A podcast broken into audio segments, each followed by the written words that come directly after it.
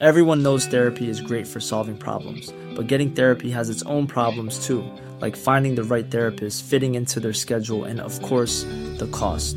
Well, BetterHelp can solve those problems. It's totally online and built around your schedule. It's surprisingly affordable too. Connect with a credentialed therapist by phone, video, or online chat, all from the comfort of your home. Visit betterhelp.com to learn more and save 10% on your first month. That's BetterHelp, H E L P. Millions of people have lost weight with personalized plans from Noom, like Evan, who can't stand salads and still lost 50 pounds. Salads, generally, for most people, are the easy button, right? For me, that wasn't an option. I never really was a salad guy. That's just not who I am. But Noom worked for me. Get your personalized plan today at Noom.com. Real Noom user compensated to provide their story. In four weeks, the typical Noom user can expect to lose one to two pounds per week. Individual results may vary.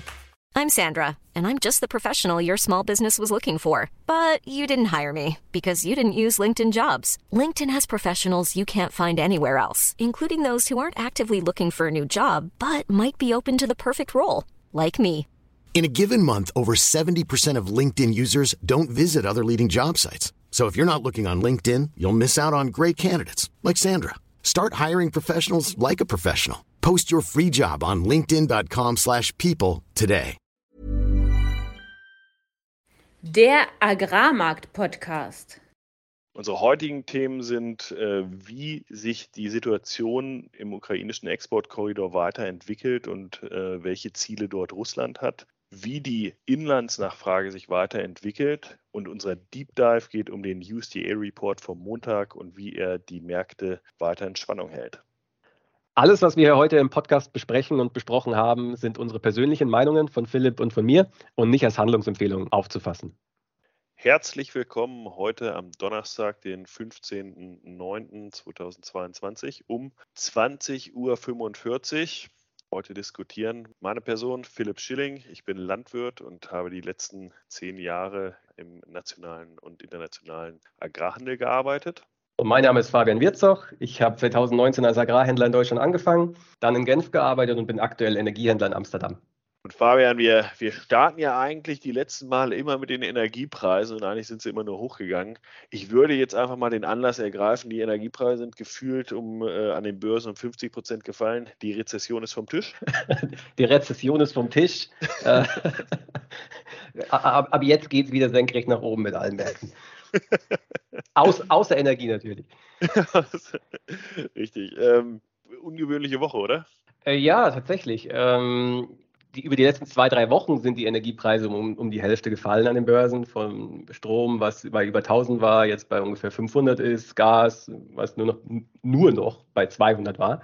Nochmal kurz äh, historischer Rückblick. Normalerweise hat Gas zwischen 20 und 50 Euro die Megawattstunde gehandelt, also immer noch viermal so hoch. Aber ja, in, insgesamt ungefähr halbiert, ähm, vor allem bei Strom, weil die EU, ja, jeder hat es mitbekommen, die Preise regulieren will.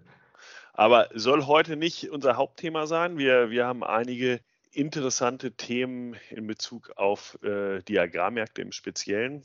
Unter anderem war am Montag der USDA-Report und ähm, deshalb starten wir direkt ins Marktupdate. Marktupdate. Die Agrarmärkte zuerst. Weizen in Frankreich an der Mativ sind die Future heute geschlossen bei 332,50 Euro auf dem Dezember ähm, und die neue Ernte 2023 Dezembertermin bei 315,75. Das sind, ich glaube, 8 Euro ungefähr mehr oder 7,50 Euro mehr als äh, letzte Woche. Das waren auch schon eher 10 bis 15 Euro mehr als letzte Woche äh, vor, vor ein, zwei Tagen und ähm, hat sich seitdem wieder ein bisschen konsolidiert. Wir äh, sehen die Geliefertmärkte, die Cash-Märkte sozusagen, also für deutschen Weizen in Hamburg äh, sind die auch etwas runtergekommen, also die Prämien sind runtergekommen. Äh, Südoldenburg Futterweizen hat sich eigentlich kaum verändert, leichte Plusprämie. Die Inlandsmärkte sind noch etwas stärker, wenn man jetzt an die Mühlenindustrie beispielsweise denkt. Aber auch da ist die Nachfrage eigentlich momentan etwas geringer, während die Future hoch sind. Warum? Das ist eigentlich das, was wir letzte Woche diskutiert haben. Putin hat am Freitag nochmal bestärkt, was wir Donnerstagabend schon diskutiert haben, dass ihm der Exportkorridor nicht gefällt, dass der Weizen ja gar nicht an die bedürftigen Länder geht, ähm, viel Mais auch Richtung EU läuft. Und im Grunde ist ja sein Problem, dass der russische Weizen kaum Schiffe findet, Versicherer findet, die das alles möglich war, machen und dadurch preislicher Druck entstanden ist den der russische Weizen jetzt in der Destination mittlerweile 30 bis 40 Dollar und Dollar, wir, wir können ja Dollar und Euro äquivalent tauschen, also bleiben wir mal in der Währung, günstiger ist in der Destination in Afrika. Was natürlich bedeutet, erstmal kriegen sie nicht genug Ware raus für die große Menge, die sie haben und zweitens, sie verkaufen das auch sehr viel billiger. Das gefällt ihnen nicht. Das haben sie bekräftigt, dass ihnen das äh, dass das so nicht weiterlaufen kann. Und aktuell ist da ja auch ein Gespräch mit, mit Erdogan wohl äh, auf dem Treffen mit, mit Putin zusammen. Dann am Montag kam der USDA-Report. Der hatte zwei Überraschungen im Gepäck. Zum einen, dass der Maisertrag äh, runtergenommen wurde, war eigentlich erwartet, aber dass auch die Fläche runterging. Und äh, zum anderen, und das war die große Überraschung, dass der Sojaertrag sehr stark runtergenommen wurde. Und darauf hat dann auch der Raps äh, reagiert, der heute allerdings schließt auf den Novembertermin mit äh, an, in Frankreich, beziehungsweise sind das ja FOB-Mittelland-Paritäten für den Raps an äh, der Future-Märkte. Und der hat mit 581,75 Euro geschlossen gegenüber 600 letzter Woche, also fast 20 oder 18 Euro niedriger. Und nächste Ernte 597 Euro. Naja, das sind dann äh, entsprechend 14 Euro weniger als, als vor einer Woche. Also insgesamt gefallen. Zwischendurch gab es durch den USDA-Report am Montag so ein kleines Preishoch, weil die Soja- und damit die Ölsaatenmärkte insgesamt durch die Decke gegangen sind. Allerdings konnte der äh, Raps davon nicht profitieren. Wir haben es bereit, bereits letzte Woche diskutiert. In Kanada äh, ist eine Rekordernte, die mittlerweile auf 19 Millionen geschätzt wird. In Australien sind die Bedingungen gut, entsprechend äh, kommt auch Druck von der Seite. Und insgesamt in Europa gab es ja eh eine gute Ernte. Von daher hier sehr viel Druck. Wir sind jetzt nachhaltig unter die 600 Euro gekommen und scheinen da schon in weiterführenden Abwärtstrend zu sein, was den Raps angeht. Aber alles, was das was UCR angeht, werden wir später nochmal äh, drüber sprechen. Kurz, was sind die allgemeinen Punkte zum Markt aktuell? Wie gesagt, Exportkorridor-Diskussion wird, äh, wird weitergehen. Können wir vielleicht Richtung Ausblick auch nochmal drauf eingehen. Aussaatflächen jetzt in der Ukraine geht es los mit der äh, Weizenaussaat, in Russland natürlich dann auch. Und aktuell das Gefühl in den physischen Märkten, dass nicht so viel Nachfrage da ist. Äh, dann hatten wir noch kurz einen Railway Strike, also einen Lokführerstreik in den USA, der auch die Märkte ein bisschen beeinflusst hat. Allerdings nicht nachhaltig. Jetzt heute kam gerade ein Statement der US-Regierung raus, dass da wohl eine Lösung gibt. Das hätte ein großes Thema werden können, ist es aber letztlich nicht geworden. Und damit ähm, schieben wir das mal auf die Bank für jetzt. Und ähm, insgesamt sehen wir weiterhin angespannte Märkte, die sich preislich allerdings noch nicht so stark ausdrücken. Damit zu dir, Fabian. Ja, dieser Bahnsteig, den du gerade angesprochen hast, der war in den USA äh, tatsächlich von höchster Relevanz, weil 40 Prozent des Transports dort durch die Eisenbahn passiert und dementsprechend auch extrem relevant für den Ölpreis, der zuerst auf die News ziemlich stark angestiegen ist. Man hat so berechnet, okay, dieser Zugstreik wird 600.000 Barrel an Ölnachfrage pro Tag kosten. Zum Vergleich, das ist genau die Menge, die auch beim Iran-Deal mal in, im, im Raum stand, wo der Ölmarkt ja direkt zusammengebrochen ist. Deswegen Öl, Ölmarkt deswegen erstmal hoch. Ähm, gleichzeitig die Neuigkeit, dass Biden beschlossen hat oder dass die USA beschließen, ihre strategische Ölreserve wieder aufzufüllen bei 80 Dollar. Der Markt war zu dem Zeitpunkt ungefähr bei 80 Dollar, was dann bedeutet, okay, das ist hier äh, tiefer kann es nicht gehen, weil die USA dann relativ riesige Mengen an Öl kaufen. Markt ist hoch auf 90 Dollar ähm, und dann von da an ging es eigentlich nur noch abwärts, 6 Prozent vom Hoch runter. Erstens, weil die USA gesagt hat, es ist sehr unwahrscheinlich, dass es einen Iran-Deal geben wird. Und zweitens, dass das Energieministerium dann rausgekommen ist und gesagt hat, ja, wir werden nicht bei 80 US-Dollar äh, pro Barrel die Reserve auffüllen und wir werden das, wenn überhaupt, auch nicht vor 2024 machen.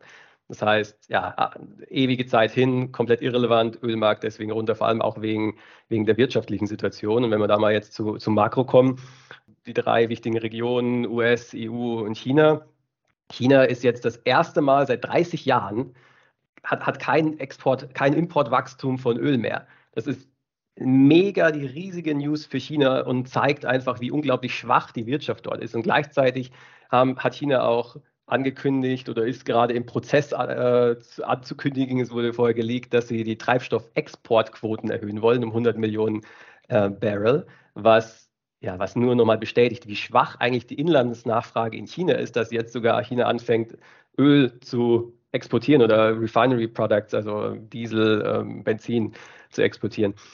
Auch wenn man sich mal kommerzielle Flüge in China anschaut, die sind 60 Prozent unter Vor-Corona-Niveau. Hier in Europa ist man ja irgendwo bei 85, 90 äh, Prozent vom Vorniveau, das heißt 10 Prozent unter demnach. Ähm, dort 60 Prozent unter Vor-Corona-Niveau, also da, da, geht gar nichts mehr. Und dementsprechend der Yuan auch äh, stark abverkauft worden und insgesamt relativ schwach. Wenn man dagegen jetzt die USA anschaut, äh, da waren die Zahlen besser als erwartet. Industrie ist zwar schwach, Inflation ist zwar, äh, ist, ist, ist zwar fallend, aber was ziemlich relevant für die Märkte letzte Woche war, war die Kerninflation, die auf den höchsten Stand seit vier Monaten gestiegen ist. Und demnach den Märkten gezeigt hat, okay, äh, die Fed wird weitermachen, weil die Fed hat als erstes, äh, als Nummer eins Ziel, dass sie die Inflation bekämpfen möchte. Und wenn die Kerninflation, also die Inflation ohne Energiepreise, im dritten Monat in Folge steigt, obwohl sie die, die Zinsen in einer Tour anhören, an, anheben, ja, dann, dann wird da eben nichts draus, dass die Fed in, in kurzfristiger Zeit aufhört, die Zinsen zu erhöhen. Dementsprechend Aktienmarkt dann runtergekracht äh, um, um 6 Prozent der Euro-US-Dollar, der zuerst gestiegen ist, weil die EZB die Zinsen erhöht hat, wieder aufs alte Niveau von 0,99 zurück, Öl runter und, und insgesamt relativ bearish. Was ist in der EU passiert? Erstens, EZB-Zinsveränderung war Non-Event, nicht, nichts passiert, Markt hatte genau das erwartet. Aber dann vor allem, was die Märkte recht, äh, ja, recht, recht stark beschäftigt hat, war, dass der BDI-Präsident ein Statement rausgebracht hat, in dem er gesagt hat, wir erwarten eine heftige Rezession in Deutschland. Gleichzeitig kam dann noch der ZEW-Index, der die Erwartungen von professionellen Analysten und Investoren für die Eurozone misst heraus, auch extrem niedrig, niedriger als, auf Euro, als bei der Eurokrise, niedriger als Covid. Nur in der Finanzkrise war es noch ein Ticken tiefer. Äh, Zahlen aus der deutschen Industrie in äh, Chemieproduktion ähm, 10 Prozent, fast 11 Prozent ähm, im Vergleich zum Vorjahr runter ja, und gleichzeitig die Inflation halt immer noch bei fast 9 Prozent. Das heißt, hohe Inflation in Europa, während die Wirtschaft ähm, runtergeht und deswegen ja, dementsprechend auch der Euro am Ende des Tages unverändert, während der Aktienmarkt weiterhin schwach ist. Da sind wir im Grunde in der Situation, die wir äh, ja auch schon haben kommen sehen, ne? dass einfach diese aktuelle Rezessionsneigung im Grunde sich noch verschärfen wird und ähm, Gut, in den USA reagieren sie, hier ist die Frage, aber im Endeffekt äh, ist, ist, Europa der Kontinent, der am meisten darunter leidet. Und äh, was ganz spannend ist, finde ich, ist, dass man diese Tendenz, die natürlich allgemein in der Wirtschaft stattfindet, in den Cash-Märkten auch eins zu eins so fühlbar ist, sage ich mal. Also ich hatte ja vorhin schon gesagt, dass ähm, die auch etwas unter Druck gekommen sind, die Prämien, also wie die Cash-Märkte sich sozusagen gegen das, was der Landwirt am Ende dadurch auch bekommt, gegenüber den Future-Märkten verhalten. Die sind unter Druck gekommen. Warum? Weil es keine konstante Nachfrage gibt. Im Export liegt das daran, dass wir teurer als Russland sind. Das ist einfach zu betrachten.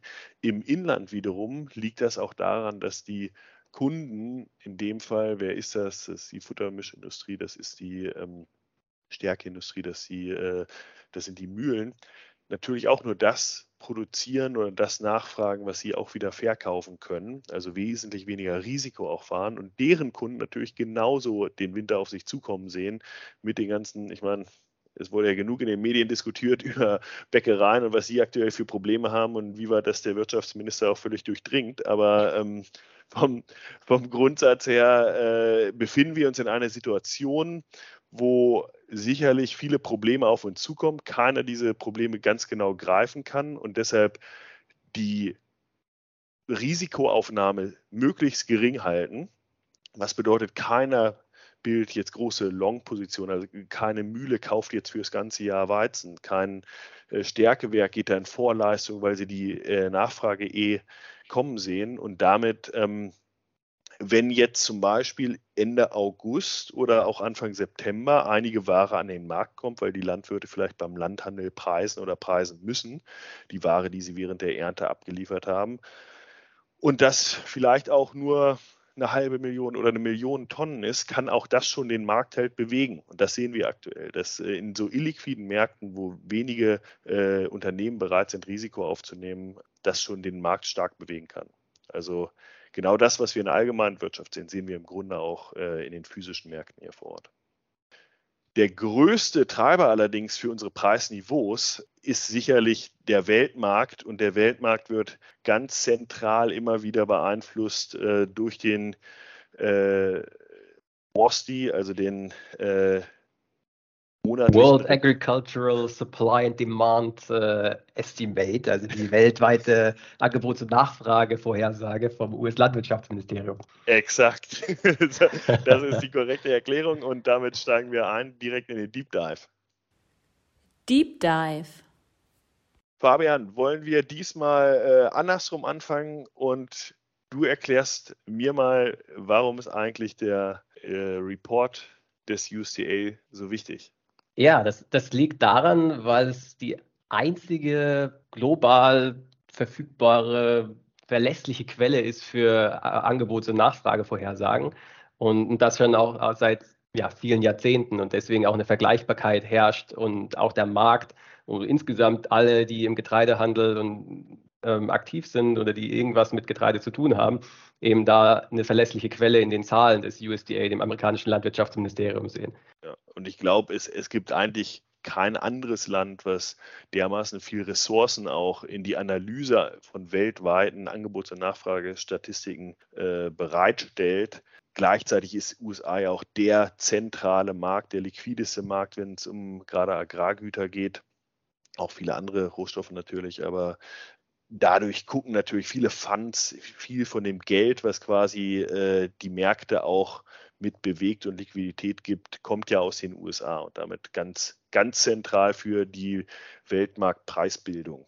Und da ist äh, am Montag der monatliche äh, Report rausgekommen und ähm, hat die Märkte äh, doch ein wenig überrascht, was nicht immer der Fall ist. Ne? Man muss sagen, äh, häufig wird so angekündigt, USDA, jetzt kommt der große Report.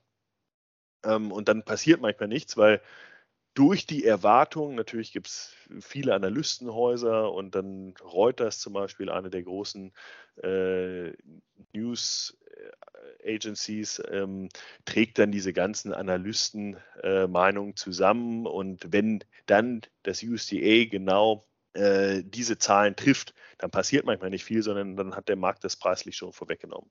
Aber genau. Wie war das denn dieses Mal? Hat der Markt es schon vorhergesehen, was im USDA-Report stand? Teilweise ja. Ähm, wir hatten vor zwei Wochen, glaube ich, und, oder vor drei und vor zwei Wochen äh, schon über die äh, Pro Pharma Crop Tour äh, gesprochen und deren ähm, Vorhersage oder nicht Vorhersage, sondern deren Analyse ähm, zu dem Maisertrag in den USA. Das waren 168 äh, Bushel per Acre.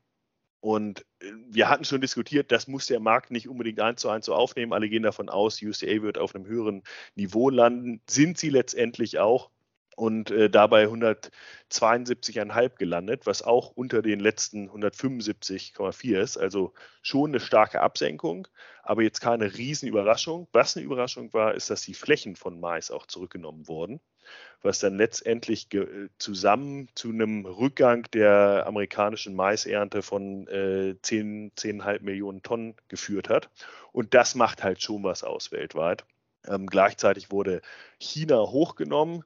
Da muss man sich wundern, weil eigentlich China ja aktuell sehr, sehr trocken ist. Und äh, das nächste, was dann auch wiederum schwer zu glauben ist, und das heißt, äh, das UCA hat natürlich auch nicht immer äh, die genauen Zahlen, die keiner sonst hat, sondern die machen auch Einschätzungen. Die haben gleichzeitig dann Europa so gelassen. Wir hatten schon mal gesagt, dass Europa viele Analysten davon ausgehen, dass sie eher um die 50 Millionen Tonnen Maisernte haben. UCA schätzt da noch fast 59 ein. Und, und somit, und auch in der Ukraine haben sie die Maisernte hochgenommen. Also von daher ähm, insgesamt runtergenommen das war eine Überraschung für die Märkte und gleichzeitig sind sie sicherlich, was die anderen äh, Regionen der Welt angeht, noch gute 15 Millionen über dem, was viele Analysten schätzen. Das heißt, dieses Mais-SND hat durchaus noch Potenzial für Überraschungen. Und äh, UCA ist da, geht da also noch von einer relativ guten Produktion aus gegenüber dem, was, was viele bereits heute schätzen. Das ist ja auch so die Markterwartung insgesamt gewesen, dass Mais sehr schlecht ist. Äh, dementsprechend sind die ganzen Hedgefonds Long Mais im historischen Vergleich sogar ziemlich long. Wenn man mal die, die, die ganze letzte Zeit äh, als einen ja, als einen Zeitraum betrachtet, also die letzten anderthalb Jahre, dann ist die höchste äh, Long-Position seit vier Jahren. Aber waren allerdings, das, muss man auch sagen, in den ganz extremen Jahren auch schon mal doppelt so groß. Ne? Also ich meine, wir, wir haben das ist ein hohes Niveau, es ist aber kein Rekordniveau. Ne? Genau. Aber im Weizen sieht das andere, sieht das ja ganz anders aus. Da ist ja quasi genau das Gegenteil der Fall. Was hat genau. das USDA denn zum Weizen gesagt? Im Grunde haben sie wenig verändert, in den USA fast nichts. In Russland haben sie die Ernte jetzt auf 91 Millionen Tonnen hochgenommen. Auch das hatten wir schon mal diskutiert, dass äh, man 91 wahrscheinlich am unteren Ende der, der Range ist. Das äh, haben manche bis zu 99 Millionen Tonnen russische Weizenernte geschätzt. Also das SND wird aktuell eher ein bisschen äh, erleichtert in dem Sinne, dass äh, die Erntemengen etwas hochgenommen wurden. Ukraine wurde überraschenderweise auch hochgenommen. Da haben sie sich wohl auf irgendeine Statistik berufen. Die Frage ist immer nur, dann nimmt das USDA diese Mengen und schiebt sie auch in den Export und sagt sozusagen, das ist jetzt verfügbar für den Welthandel. Und da machen natürlich ganz viele ein Fragezeichen dran, sowohl bei Russland als auch an Ukraine, wie viel kommt von der Menge überhaupt raus? Und ähm, diese Frage wird quasi noch nicht beantwortet vom USDA. Ähm, ansonsten wurde ganz wenig verändert und deshalb war Weizen jetzt nicht so im Fokus der, des aktuellen Reports. Ist wie gesagt, eher so, dass gesehen wird, okay, hier wird noch, hier werden Zahlen eher auf der Produktionsseite hochgenommen und durch all die Faktoren, die wir auch schon diskutiert haben, ist unwahrscheinlich, dass jetzt die Nachfrage stark hochgenommen wird. Somit der Fokus eher auf äh, Mais und Soja. Ja, und um das Ganze vielleicht auch nochmal relativ zu beschreiben, also ähm, die Veränderung, die ja vom Vormonat auf diesen Monat stattfand, ist ja minimal, wenn man es äh, betrachtet von Monat zu Monat. Ähm, aber im Vergleich zum Vorjahr eben dann doch relativ massiv. Für Russland ist dann ein Produktionszuwachs von 21 Prozent jetzt angesetzt, wenn man da die 91 Millionen Tonnen dieses Jahr nimmt, äh, versus 75 letztes Jahr, äh, wohingegen die Ukraine um 37 Prozent niedrigere Produktion hat. Das sind natürlich also relativ gesehen schon ziemlich krasse Zahlen, aber ja, am Ende wird es doch durch den Mais dann ziemlich überkompensiert, wenn man sich nur mal die Mengen einfach anschaut in Tonnen. Ja, absolut. Und äh, naja, der, der zweite große Fokuspunkt, hatte ich ja beim Marktupdate schon ein bisschen erwähnt, ähm, war, war der Sojamarkt. Und äh, da stellt sich genauso dar, auch da wurden Flächen zurückgenommen, die dann wiederum für kleinere äh, quasi äh, verbucht wurden. Da kamen wohl die finalen Statistiken jetzt erst raus. Und da war die Erwartung der Märkte halt in einer sehr kleinen Spanne. Und da ist USDA ausgebrochen hat äh, den Ertrag reduziert um, glaube, 1,4 Buschel und dann die Fläche um ein Prozent zurückgenommen, was dann 4 Millionen Tonnen weniger sind, aber der Markt ist auch viel kleiner, sodass der Gesamt die Gesamtproduktion weltweit um ein Prozent sozusagen zurückgenommen wurde durch diese Anpassung. Und das, du hattest es ja schon über den Ölmarkt gesagt, wie relevant ein Prozent sein kann. Und äh, genauso ist halt im, äh, im Ölsaatenmarkt ebenfalls. Äh, das, das macht erheblich was aus. Dadurch ist jetzt Soja nach einer langen Talfahrt auch wieder, ähm, sag ich mal, äh, ein bisschen auf Spur gekommen, hat sich dann relativ schnell allerdings auch schon wieder äh, ein bisschen normalisiert. Also wir sind jetzt nicht auf einmal aus diesem längerfristigen Abwärtstrend raus bei den Ölsaaten, aber Soja zumindest hat sich da ein bisschen entspannt, was das angeht. Insgesamt blicken wir, glaube ich, ähm, Basis dieses USDA, dieser USDA-Bilanz sowohl beim Mais als auch beim Soja auf eine extrem enge Bilanz, die jetzt sehr große Ernten in beiden Bereichen aus Südamerika braucht und wo jetzt auch äh, in den finalen, in der finalen Phase in den USA auch nichts mehr schiefgehen darf. Und deshalb für sich betrachtet, ohne die gesamte Diskussion, die wir vorweg hatten bezüglich Rezession und all dieser Einflüsse, muss man sagen, ist das hier schon noch ein relativ explosives SND und deshalb schon nochmal ein Punkt, den, den wir dann auch Richtung Ausblick nochmal diskutieren müssen. Was, was heißt das jetzt eigentlich äh, folgend? Ausblick. Ja, du hattest es ja gerade schon angesprochen, Philipp. Ähm, was, was kann denn hier jetzt überhaupt noch schiefgehen? Ich, ich frage mich, okay, wir wissen, dass die EU-Ernte schlecht sein wird. Die US-amerikanische Maisernte steht vor der Tür. Da kann, was kann denn jetzt überhaupt noch schiefgehen? Der Preis kann ja gar nicht mehr weiter hochgehen, weil was soll denn jetzt noch Negatives überraschen? Na gut, in, Natürlich kann der Ertrag in den USA für Mais beispielsweise noch niedriger sein. Das hatten wir ja bei der Pro Farmers Tour schon als Erwartung, die nochmal viereinhalb Buschel unter dem aktuellen USDA-Kurs liegen. Also von daher, da ist durchaus noch Potenzial nach unten. Die Frage ist immer, wann kommt das wirklich raus? Werden Sie das dann schon im Oktober wissen oder ist das vielleicht eine Zahl, die dann erst im Januar, Februar rauskommt, dann für die Märkte gar nicht mehr so relevant ist? Das ist ein Fragezeichen. Aber ja, es kann auch jetzt noch äh, Anpassungen geben, die relevant sind. Und ähm, was Soja beispielsweise angeht, in Südamerika sind ja zum Teil oder wird ja zum Teil jetzt erst ausgesät wieder. Und ähm, das heißt, auch da kann wettertechnisch noch einiges jetzt passieren, was, äh, was die Märkte beeinflussen kann. Von daher da sind noch nicht alle Messen gesungen sozusagen, was, was die Ertragserwartungen angeht. Und gerade die Südhalbkugel ist da natürlich ein extrem großer Faktor. Ähm, Brasilien ist, ist quasi konstant. Ja, riesig. Äh, Exportiert ist, ist ja mittlerweile mehr Sojabohnen als die USA, ist beim Mais etwa ähnlich groß. Äh, also ist krasser Einflussfaktor. Richtig. Äh, also was, was den Export angeht, sind sie ähnlich groß oder größer als die USA, auch stetig angewachsen. Und da kann natürlich noch viel passieren. Also wenn wir, wenn wir uns jetzt angucken, was muss man in den nächsten äh, Wochen beobachten, dann ist ganz sicher das Wetter in, in Südamerika und äh, was da passiert. Den Abschluss der also momentan gibt es auch einen Dürremonitor wieder, äh, was, was die USA angeht. Anscheinend nicht ganz so brisant, aber schon äh, etwas, wo die Märkte drauf gucken. Ähm, das wären so die fundamentalen, jetzt auf Wochen gesehen, mittelfristigen äh, Sachen, die man sich angucken muss. Jetzt am Wochenende ist ein Saudi-Tender. Das ist für mich als Weizenhändler natürlich ein großes Ereignis, äh, für den allgemeinen Markt nicht immer, aber es hilft deshalb, weil es gibt mittlerweile nicht mehr so viele große Tender. Ägypten macht das zum Beispiel gar nicht mehr so in Form von Tendern. Und das hilft immer der echten Preisfindung. Also wo stehen wir denn wirklich und aus welcher Region äh, rechnet es sich am besten und wird Weizen gezogen? Und für Nordeuropa ist das auch immer ein sehr preisbestimmender Faktor. Deshalb, äh, das wird eigentlich ganz spannend für Montag, was da rauskommt. Ja, und nochmal ganz kurz, was, was ist ein Tender überhaupt?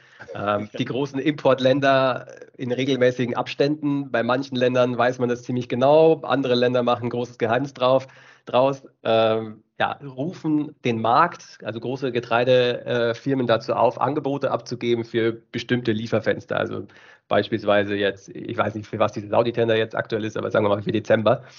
Ähm, sagen dann, okay, wir möchten eine Million Tonnen Weizen für Dezember kaufen, bitte bietet alle drauf und dann gibt es zwei Varianten. Entweder wird dann von billig nach teuer so lange abgebucht, bis, du, bis das ganze Volumen, was man ausgeschrieben hat, äh, aufgefüllt ist. Oder aber man geht in individuelle Verhandlungen mit den Leuten, die die Angebote abgegeben haben.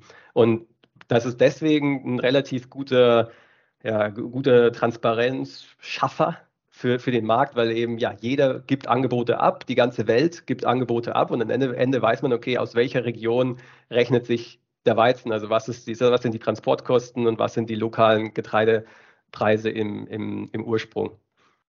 Genau. Und äh, damit hat man dann am Ende des, eines Tenders eine relativ gute Idee darüber, was wird denn jetzt die nächsten Wochen an Exporten oder zusätzlichen Exporten ähm, in eine bestimmte Region kommen, weil aktuell, ähm, das hatten wir noch nicht besprochen, aber sind die Exporte aus der EU, gerade aus Frankreich, aber auch aus Deutschland sehr gut. Also wir haben eine sehr hohe Pace.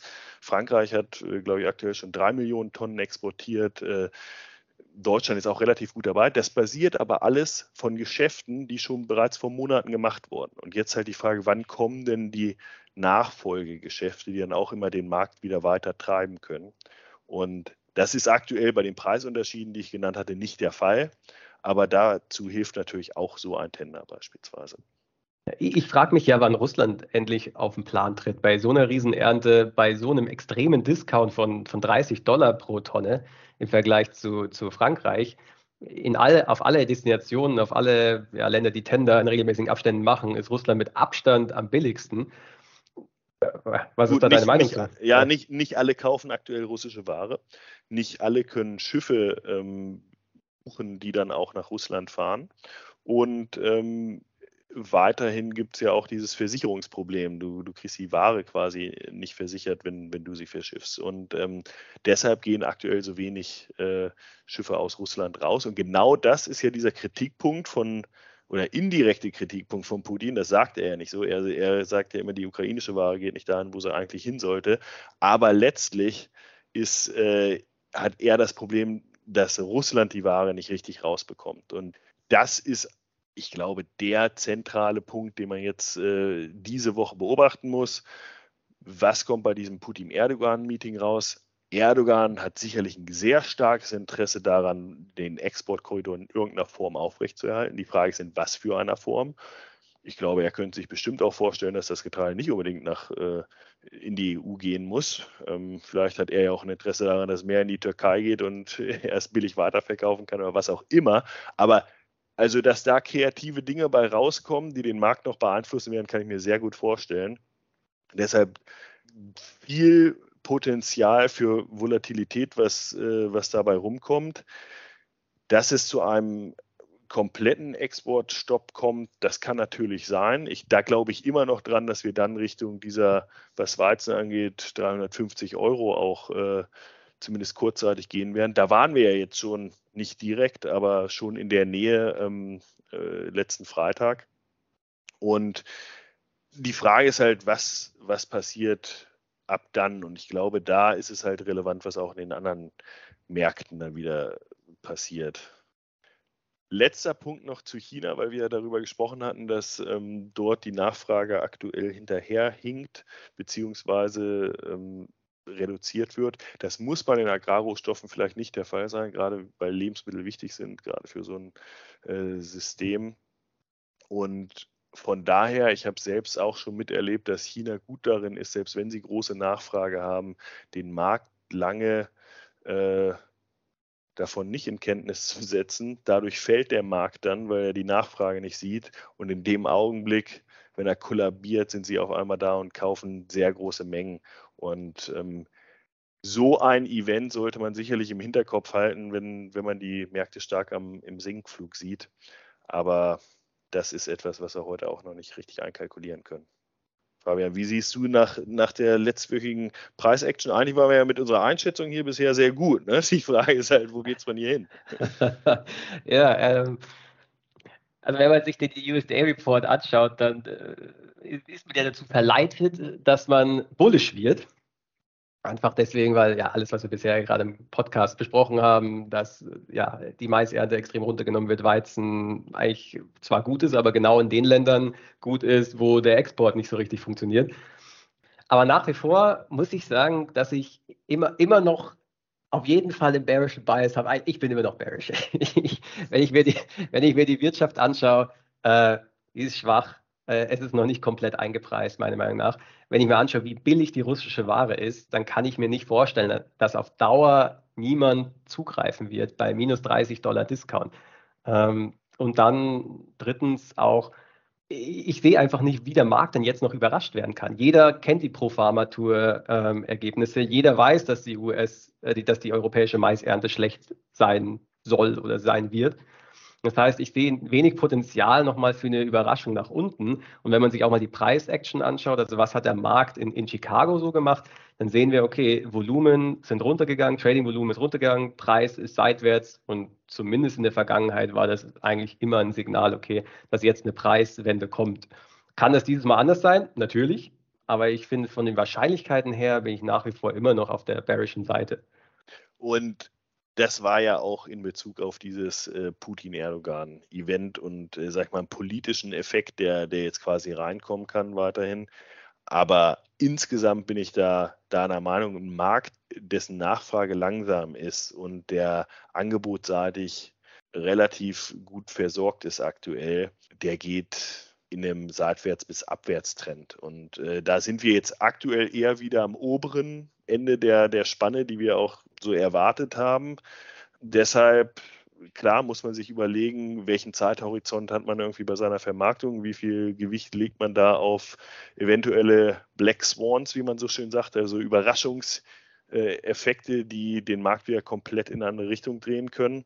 Und da bedarf es sicherlich je nach Betrieb einem ganz unterschiedlichen Risikomanagement. Und ich, ich persönlich bin auch dazu geneigt, äh, wer nicht viel verkauft hatte, der sollte die oberen Enden der, der Spanne ruhig auch mal mitnehmen, gerade wenn die Prämie vielleicht noch in Ordnung ist, weil was sicherlich auch passieren kann, es kommt so ein Event, die Future-Märkte gehen hoch, aber hier sagen die Mühlen immer noch, ja, ich, ich kaufe doch deshalb jetzt nicht den Weizen fürs ganze Jahr. Und äh, also ich glaube, diese Hort-Effekte, dass auf einmal die Nachfrage sagt, jetzt müssen wir alles hier kaufen an physischer Ware, die werden nicht mehr so da sein. Darauf sollte man sich einstellen, gerade wenn, wenn man über Getreidevermarktung spricht, dass man, wenn überhaupt, die Future-Effekte schnell mitnehmen kann, indem man schon physische Ware anders abgesichert hat. Der Agrarmarkt-Podcast.